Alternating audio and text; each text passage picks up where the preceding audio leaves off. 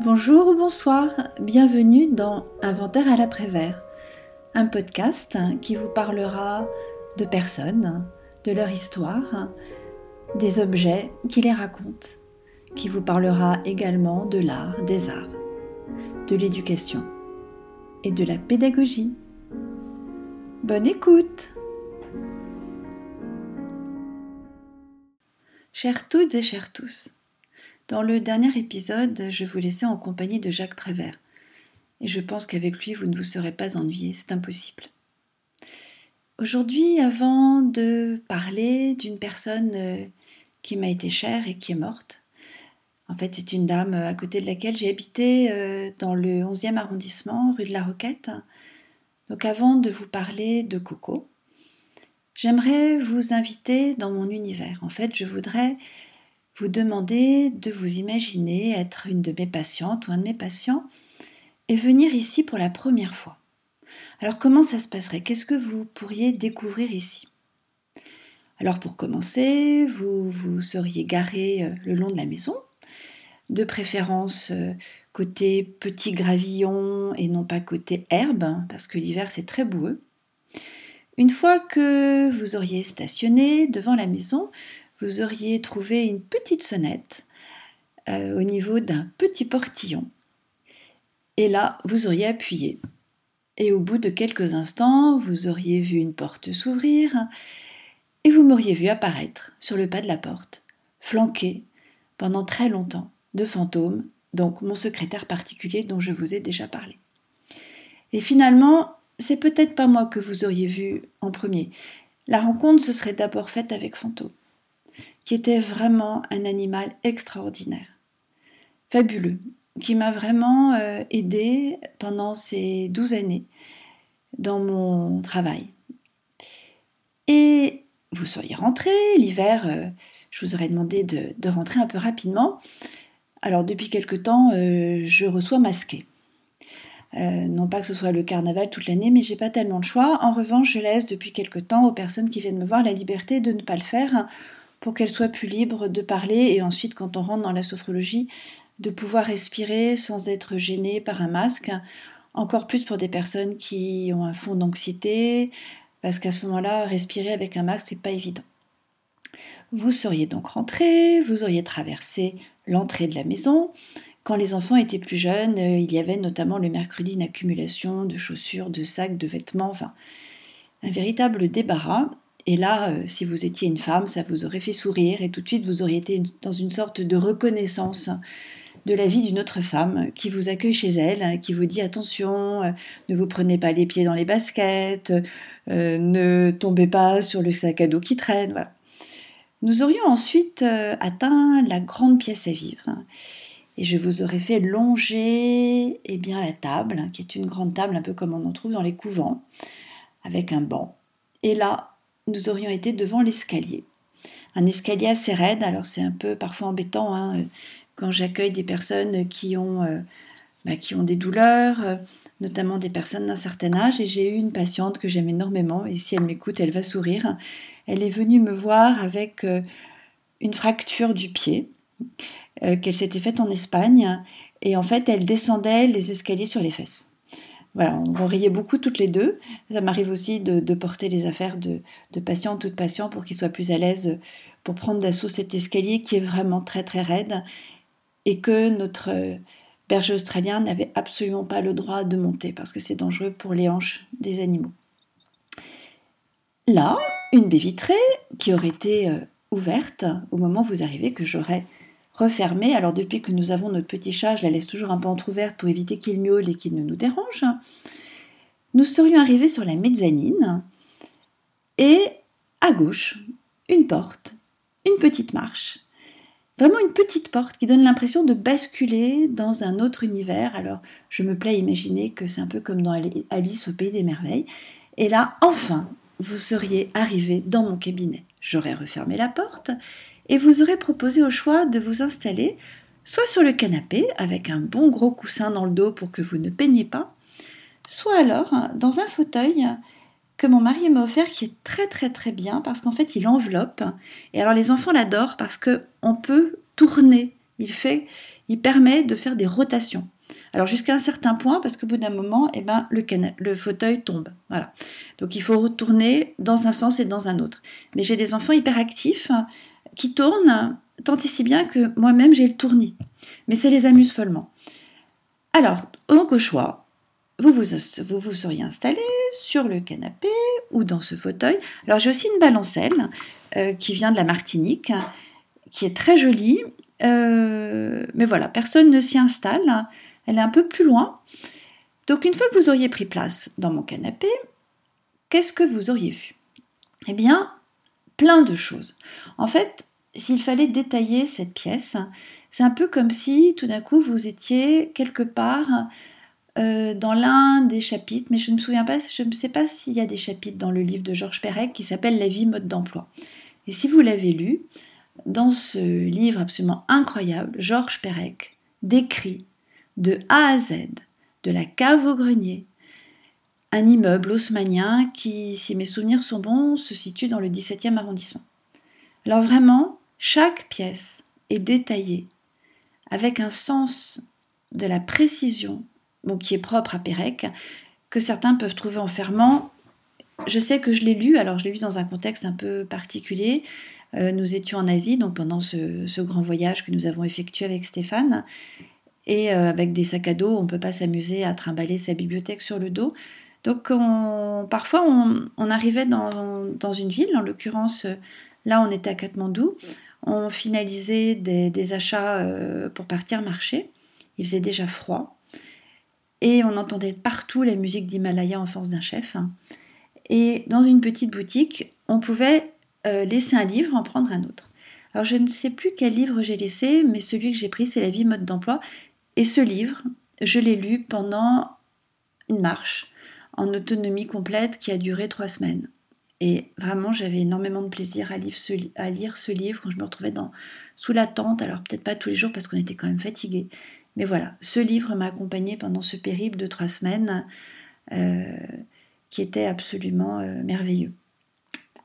Alors c'est ça, cette pièce, elle est pleine d'objets, pleine de détails. En fait, elle raconte euh, ma vie, ce qui veut dire aussi que quand on vient me voir, euh, on rentre aussi dans mon univers à moi. Je ne suis pas de ces thérapeutes qui, mettent une, grande distance entre eux et leurs patients et patientes. Non, vraiment, on peut aussi deviner qui je suis. Alors, sur les portes, il y a des dessins des enfants, des enfants aussi qui sont venus en consultation. Euh, il y a sur les murs des tableaux. Alors, des tableaux qui m'ont été offerts par notre grand-mère qui a toute sa vie travaillé à l'Opéra Garnier et c'était une artiste, hein, une chanteuse, une pianiste. Et donc tout au long de cette carrière euh, passionnante, elle a fréquenté tous les plus grands artistes du XXe siècle, mais vraiment tous. Donc ce serait un peu fastidieux de les énumérer, mais j'ai comme ça des peintures qui représentent des décors de scènes d'opéra. Alors j'ai beaucoup de photos. Dans un cadre, j'ai mis Simone Veil. Euh, après, euh, après sa disparition.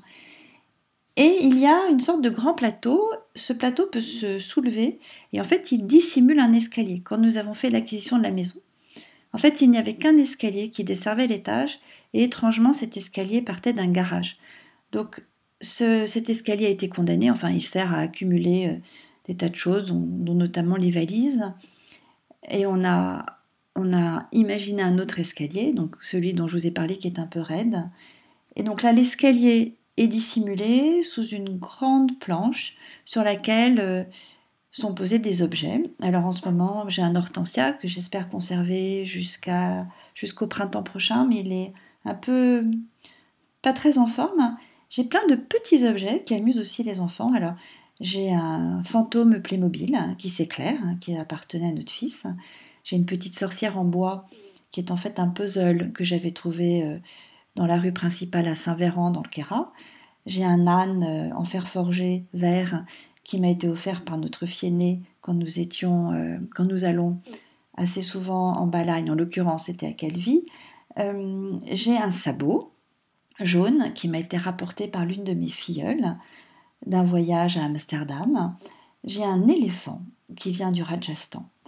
J'ai depuis peu un combi Volkswagen Playmobil avec euh, d'autres petits Playmobil. Et là, c'est notre deuxième fille qui l'a monté euh, avant Noël.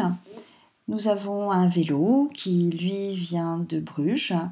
Une boîte qui a contenu des gâteaux, des biscuits et qui est remplie de cartes postales.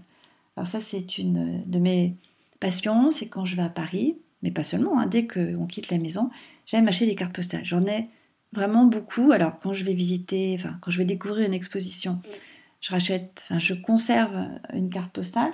Alors soit je les envoie euh, au fil de l'année, soit je les conserve. Donc j'ai cette boîte de cartes postales. Euh, j'ai un zèbre euh, tirelire. Alors ça, je, je, crois que nous l'avons rapporté d'Inde. J'ai un joli vase que mon mari m'a offert dans un petit village de Balagne et dans lequel il y a un bouquet d'immortels.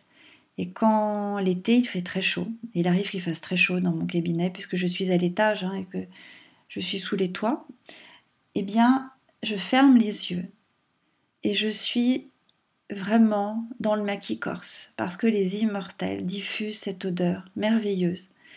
Et j'ai réellement le sentiment d'être à nouveau en Corse. Il y a une maison de poupées qui a une histoire euh, tout à fait particulière que je vais vous raconter. Quand nous sommes rentrés de ces 13 mois de voyage, donc nous n'avions plus ni maison ni travail, et nous nous sommes installés dans la maison de famille qui revient souvent dans mes chroniques parce que le concept de maison de famille m'intéresse beaucoup. Donc on s'est installé dans cette maison qui nous a servi un peu de refuge le temps de se remettre en selle. Alors c'est l'époque où Stéphane euh, a fait le choix de, de passer beaucoup de temps avec son père, hein, qui était artiste peintre, enfin lui se disait artisan peintre. Donc il a passé du temps avec son père qui lui a transmis toutes ses recettes pour fabriquer lui-même euh, ses couleurs, euh, ses toiles, pour faire aussi les cadres. Voilà, donc ils ont passé du temps ensemble et puis Stéphane a commencé à peindre. Et euh, il a aussi, euh, pour ça, utilisé des photos qu'il avait prises euh, pendant notre, notre voyage. Donc dans cette maison où nous étions, j'allais tous les matins à la maison de la presse et je faisais mettre de côté, c'était Atlas qui faisait ça, Atlas permettait euh, toutes les semaines d'acheter des fascicules et ces fascicules contenaient de quoi monter une maison de poupée. Alors j'avais eu une maison de poupée quand j'étais en CM2. On était dans la Sarthe à l'époque. C'est notre grand-mère maternelle qui me l'avait offerte. Mais c'était une maison de poupée typiquement années 70, euh, avec du mobilier en, euh, en plastique, euh, alors, elle était merveilleuse. Hein. Il y avait une cheminée qui s'éclairait, euh, des petites lampes qui s'illuminaient, et cette maison est toujours dans la fameuse maison gardoise. Et nos enfants ont pu jouer avec cette maison, chacun à sa manière. Alors, il y a ceux qui rangent méthodiquement les pièces. Euh, il y a notre fils qui a plutôt tendance à, qui se livrait à des combats dans les pièces. Voilà, chaque enfant s'approprie un jeu, un jouet à sa manière. Donc cette maison de poupée qui est magnifique, absolument magnifique, a été montée euh, par mon mari et les enfants après un Noël où notre fille cadette n'avait pas eu ce qu'elle avait demandé au Père Noël. En fait, euh, elle avait fait, dans sa liste, elle avait noté plusieurs choses, il y en avait même beaucoup, de cette marque, euh, alors j'ai oublié le nom, c'est un nom un peu allemand, ce sont des petits lapins, ça peut être aussi des hérissons, et chaque chose en elle-même coûte une fortune et elle en voulait une quantité assez astronomique. Mais voilà, hein, les enfants euh, sont tous pareils. Le Père Noël, c'est magique. Et donc, il n'y a pas de limite. Et quand j'avais vu la liste, euh, j'avais été un peu saisie de panique en me disant, mais voilà, ce ne sera pas possible. Donc, leur grand-mère avait offert une petite maison, mais c'était vraiment une toute petite partie de ce que désirait Victoire. Et quand eh bien, le jour de Noël est arrivé et que Victoire a ouvert ses paquets, je m'y attendais. Hein, et Dieu sait que nous n'avons pas une petite fille capricieuse, pas du tout. Mais je l'ai vue progressivement se décomposer, j'ai vu des larmes arriver dans ses yeux, et j'ai senti toute la déception qui saisissait cette petite fille qui ne comprenait pas pourquoi le Père Noël ne lui avait pas apporté ce dont elle rêvait. Alors c'était douloureux d'ailleurs d'en parler, je ressens encore de l'émotion, et j'en ai fait une chronique que vous pouvez trouver euh, en allant vous promener dans les archives, dans les archives euh, hors cadre du blog. Et ça a été enfin l'occasion d'aller chercher dans un grand carton tous ces fascicules qui dormaient un peu humides, et Stéphane aidait des enfants à monter la maison, pièce par pièce, les tuiles sur le toit. Et elle est là et elle est magnifique. Et là, c'est pareil. Chaque enfant a aussi joué dans cette maison. J'ai dû mettre le haut là parce qu'à nouveau, notre fils avait tendance à trop malmener les objets quand même assez délicats de cette maison. Et ces derniers temps, euh, enfin c'était à partir de l'année dernière, notre petite nièce était très intriguée par cette maison. Et je la trouvais encore un peu petite pour la laisser jouer avec la maison, forte de mes expériences du passé. Et puis un jour, je l'ai trouvée. Elle avait réussi à monter sur le plateau en prenant appui sur le radiateur hein, et elle jouait dans la maison.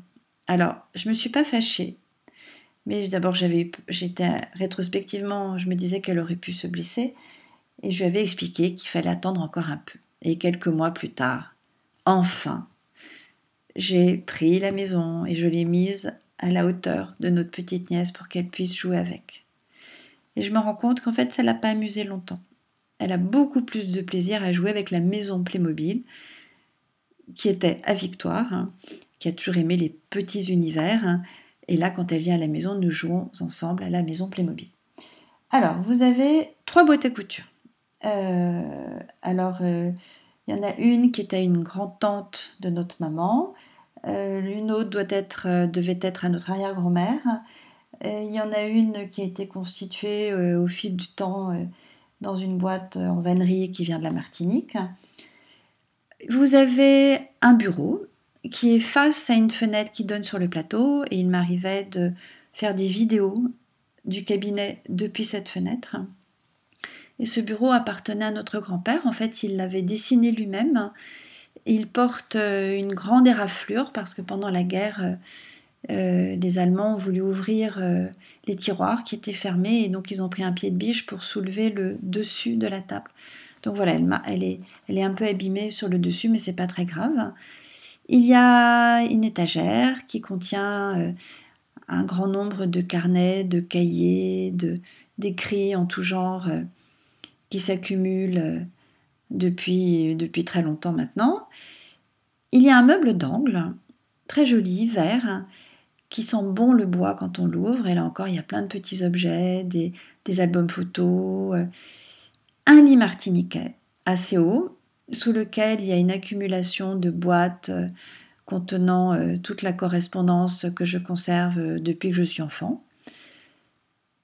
Il y a ensuite des tableaux de Stéphane qui sont alors tous ne peuvent pas être accrochés parce que à l'étage, la maison, euh, voilà, comme on est sous les toits, euh, on n'a pas beaucoup d'espace finalement pour, euh, pour accrocher des choses au mur. mais il y a des tableaux de Stéphane, notamment l'un d'entre eux, l'un de ceux que je préfère, qui, qui représente un marché au Vietnam. Et puis un grand pêle-mêle quand nous étions, ça faisait pas très très longtemps qu'on habitait ici, j'étais dans une période un peu compliquée. Euh, je n'enseignais plus. Euh, Stéphane partait en Roumanie 15 jours tous les mois. J'étais avec des petits-enfants. Euh, je ne connaissais personne. Les enfants n'allaient pas encore à l'école. Et on le sait, l'école est un moyen merveilleux pour les parents de faire des rencontres. Donc j'étais vraiment très très isolée. Et je ne dormais plus la nuit. Alors je m'occupais en faisant des collages avec des. Je découpais des, images, euh, des photos dans des magazines et je les mélangeais à des photos de famille. En fait, pour croiser la petite histoire dans la grande histoire. Et en fait, c'est très très long de faire des, collages comme ça. Surtout quand on veut voilà, que, les, que les images se répondent, qu'il y ait une histoire.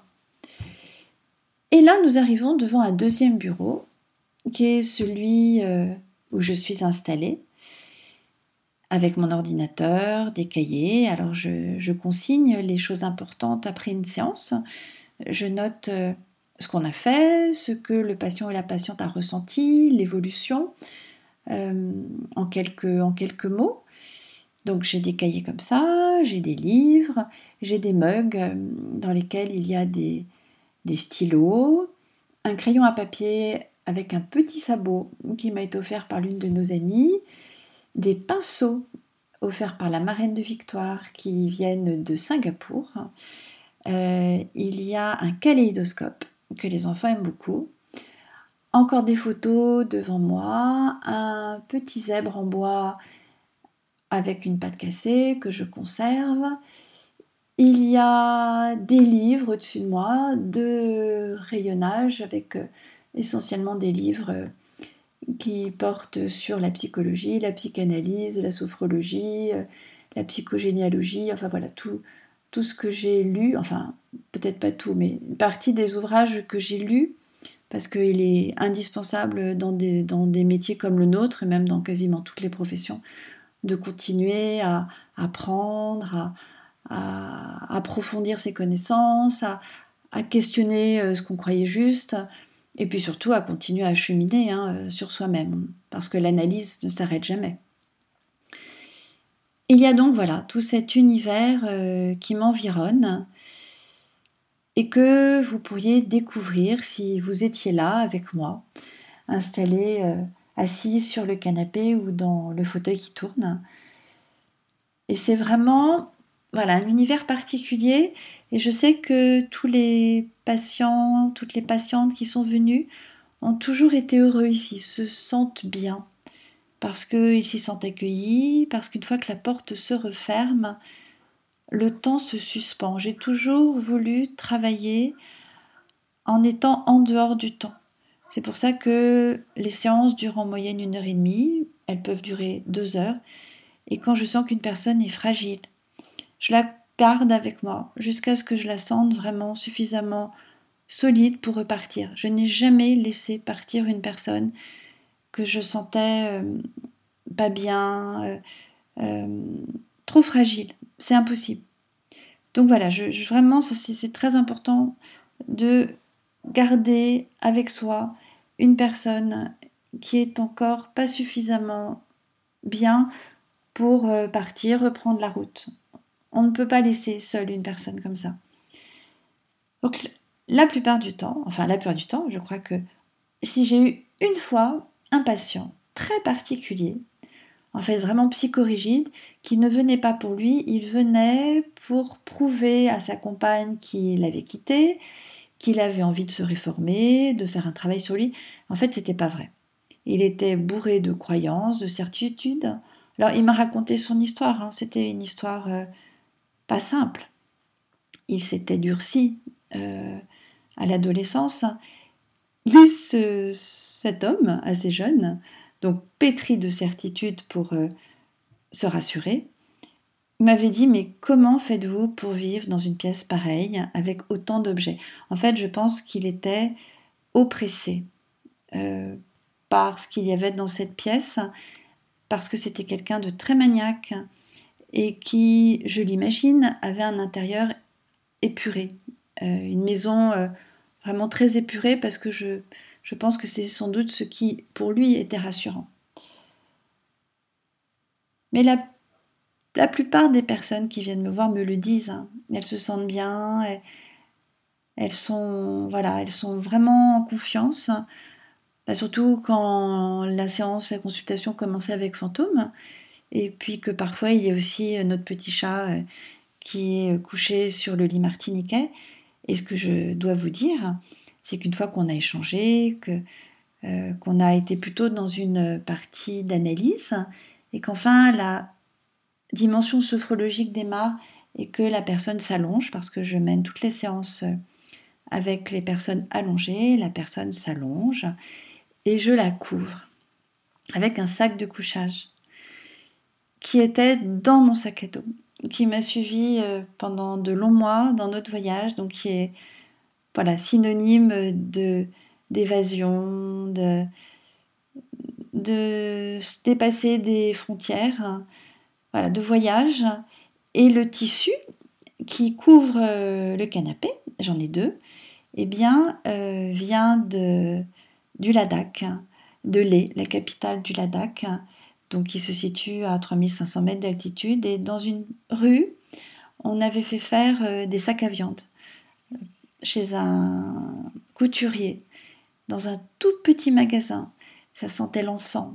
Et étonnamment, ces deux tissus, quand je les lave, au moment où je les repasse, eh bien, ils sont encore imprégnés de l'odeur qu'il y avait dans le magasin, dans l'atelier de ce monsieur, dans le nord de l'Inde. Voilà, donc la personne qui s'allonge sur ce canapé va entreprendre des voyages, des voyages intérieurs, des voyages euh, dans le passé, des beaux voyages, des voyages dans le futur pour se préparer à vivre au mieux euh, des situations qui pourraient être un peu inquiétantes, et puis aussi, bien sûr, des voyages au présent. Voilà mon cabinet plein d'objets, de souvenirs. Et c'est la raison pour laquelle, lorsque j'ai cherché un nom pour le podcast, eh bien, j'ai hésité avec celui de cabinet de curiosité. Et puis finalement, ça a été inventaire à l'après-vert. Voilà, je voulais pouvoir euh, avec vous planter le décor, que vous puissiez vraiment m'accompagner, savoir euh, où je suis, d'où je vous parle, sachant que la maison est vraiment à la campagne, que mes fenêtres donnent sur un plateau, que le matin, euh, vraiment, je vois très très loin. Je suis vraiment, alors dans la nature, pas complètement, hein, mais vraiment, vraiment euh, à la campagne et euh, avec beaucoup de vues depuis les fenêtres du cabinet. Donc maintenant, vous pourrez m'imaginer dans mon univers, un lieu que j'ai souvent appelé Armen, hein, parce que la nuit, quand j'écris, je m'amuse à m'imaginer gardienne de phare dans un enfer en pleine mer, hein, parce que sur le plateau, je suis la seule petite lumière dans la nuit.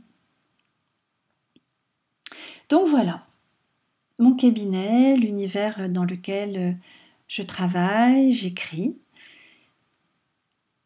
que vous pouvez désormais imaginer. Et avant de terminer cet épisode, je voulais rebondir sur ce dont je vous parlais dans le premier épisode. Je vous parlais des objets. Donc là, il a été beaucoup question des objets, de leur histoire, je me suis demandé si vous vous étiez interrogé sur le point de savoir quel était l'objet en ce moment qui était le plus important pour vous. Alors je me suis livrée à l'exercice. J'ai beaucoup réfléchi parce que c'est vraiment pas facile. Et j'en suis arrivée à la conclusion que l'objet que j'aime le plus, c'est mon vélo. Ce vélo, je l'ai depuis, depuis de longues années. En fait, je pense que je l'ai depuis 1998. En fait, ces vélos ont été montés euh, par un marchand de cycles dans la Loire, pas très loin de Saint-Étienne. Et ces vélos nous ont accompagnés euh, quand nous avons fait le tour de l'île du sud de la Nouvelle-Zélande. Donc il y a déjà toute cette euh, histoire néo-zélandaise qui est inscrite dans les roues. Alors, les roues changent, mais euh, voilà, il y a cette histoire inscrite euh, dans le, vélo de la Nouvelle-Zélande. Et puis ensuite, on a énormément fait de vélo quand on était dans le Gard. Hein. Euh, on avait même une carriole dans laquelle on, mettait les enfants. et puis, quand on est venu vivre ici, j'ai continué à faire beaucoup, beaucoup de vélo parce que c'est un, façon de se déplacer que j'aime beaucoup et que quand on est sur un vélo, on ressent un intense sentiment de liberté. Et puis, pendant de longues années, euh, Fantôme m'accompagnait et je lui avais appris à me suivre à vélo. C'était, euh, voilà, je lui ai appris à, à, à s'arrêter quand il entendait une voiture, pour que surtout il ne court pas après la voiture, qu'il ne se mette pas en danger. Et puis ensuite à repartir. Et il entendait les voitures de très loin et s'arrêtait. Donc je, voilà, je mettais pied à terre alors je veillais à ne pas euh, pédaler trop vite parce que il faut ménager le cœur des chiens et je vois des gens qui accrochent à une laisse le chien et, euh, qui font du vélo sans se soucier jamais de se dire que l'animal a besoin d'un temps de pause, un temps de récupération. Le meilleur rythme pour un chien, c'est vraiment la course à pied. C'est vraiment ce qui est idéal pour un chien. Donc moi, j'adorais courir, mais j'ai de la tendinite dans les genoux quand je cours euh, trop longtemps. Enfin, trop longtemps, ça arrive assez vite. Euh, donc je préférais le vélo. Et je, pédalais à un rythme qui était adapté aux besoins de fantômes. Et puis parfois je m'arrêtais, voilà, pour qu'ils puissent souffler, euh, respirer, ce que les animaux adorent, hein, respirer euh, toutes sortes d'odeurs. Donc voici l'objet que j'aime le plus, qui a fini par s'imposer à moi et auquel je tiens énormément, et qui est donc un, vieux vélo. Alors c'est pas du tout un vélo de course, hein, euh, c'est plutôt une sorte de vélo hollandais. Euh, je ne suis pas couchée sur mon guidon quand je fais du vélo, non, je peux regarder, j'ai le dos droit. on peut l'équiper de sacoches. Alors ce ne sont pas des sacoches hollandaises euh, hyper compactes, non, c'est des sacoches plus ventrues, euh, euh, mais dans lesquelles on met beaucoup de choses. Et nos vélos ont repris l'été dernier du service, puisque les enfants sont partis avec pour tout un, petit périple et empruntant aussi nos tentes, parce qu'on est très très équipés, donc on prête volontiers les tentes, tout le matériel à ceux qui en ont besoin autour de nous. Cet épisode s'achève et dans le prochain, je vous parlerai de Coco, cette femme euh, étonnante que j'ai eu la joie de rencontrer quand j'étais étudiante à Paris. Je vous souhaite une bonne journée ou une bonne soirée, mais mieux une bonne nuit. À bientôt!